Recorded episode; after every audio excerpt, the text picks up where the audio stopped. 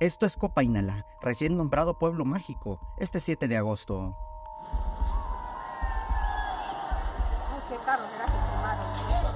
Un conflicto entre transportistas generó una intensa balacera, quema de unidades, vandalismo y bloqueo carretero.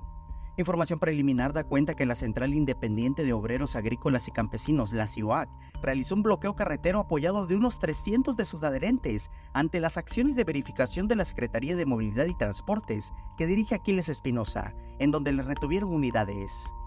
Este bloqueo culminó en violencia. En el bloqueo que realizaron en la entrada de la ciudad, se reportó agresiones hacia otros transportistas, principalmente de la cooperativa de autotransporte Soque. Como parte de los disturbios, una unidad de la policía municipal fue quemada y una de la policía estatal fue apedreada.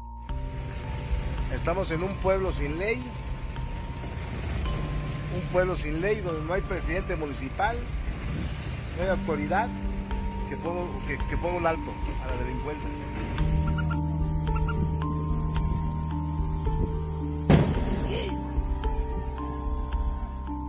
El ayuntamiento de Copainalá emitió en sus redes sociales un pronunciamiento donde pidió a la ciudadanía mantenerse al margen de la situación para evitar exponerse al peligro. Para las 5 de la tarde se reportó que la vialidad ya había sido desbloqueada. Samuel Revueltas, Alerta Chiapas.